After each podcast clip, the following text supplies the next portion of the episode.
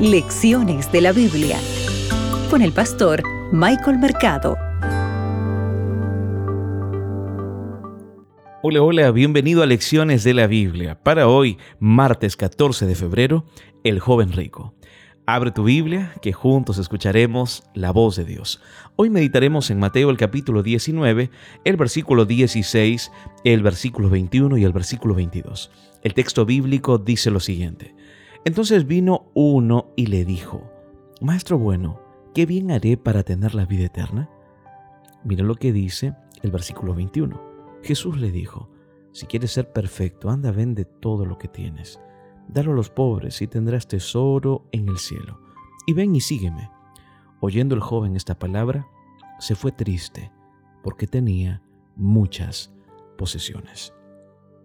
Apreciado amigo, la Biblia dice que este joven se fue muy triste. ¿Sabes por qué? Porque era rico. Lo que demuestra cuánto adoraba su dinero, ¿verdad?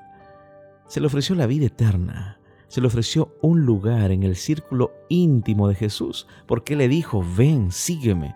Son las mismas palabras que utilizó Jesús al llamar a sus doce discípulos.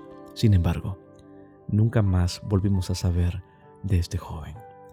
Cambió la eternidad por sus posesiones Yo te hago una pregunta. Jesús hoy te hace la misma invitación. Él te dice, ven, sígueme. ¿Cuál será la respuesta que tú hoy le entregues?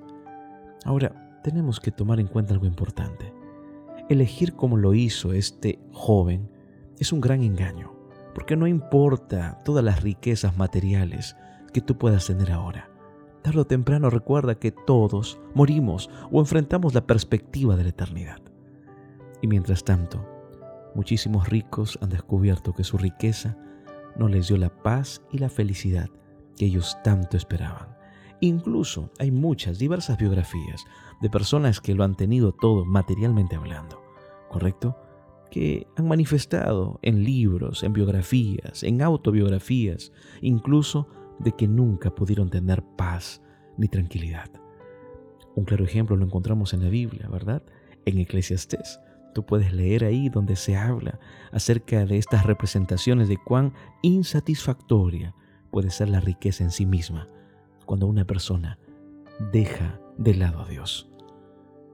A la mayoría de nosotros, Jesús no nos pide que vendamos todo. Jesús no te está pidiendo que vendas todo lo que tú tienes, ¿verdad? Y que entregues tu dinero a los pobres. Pero tienes que tomar en cuenta algo importante. Para este joven, tal vez el dinero debió haber sido el Dios de su vida. Yo te pregunto, ¿quién es el Dios de tu vida? es lo más importante en tu vida? Recuerda que, aunque la respuesta de Jesús puede parecernos bastante severa, Él sabía que esta era la única esperanza de salvación para este joven. Y Dios también sabe que hoy la única esperanza de salvación para tu vida es Él. ¿Por qué no abres tu corazón a Dios? Mis oraciones son por ti y por tu familia. Que Dios te acompañe. Acabas de escuchar Lecciones de la Biblia con el pastor Michael Mercado.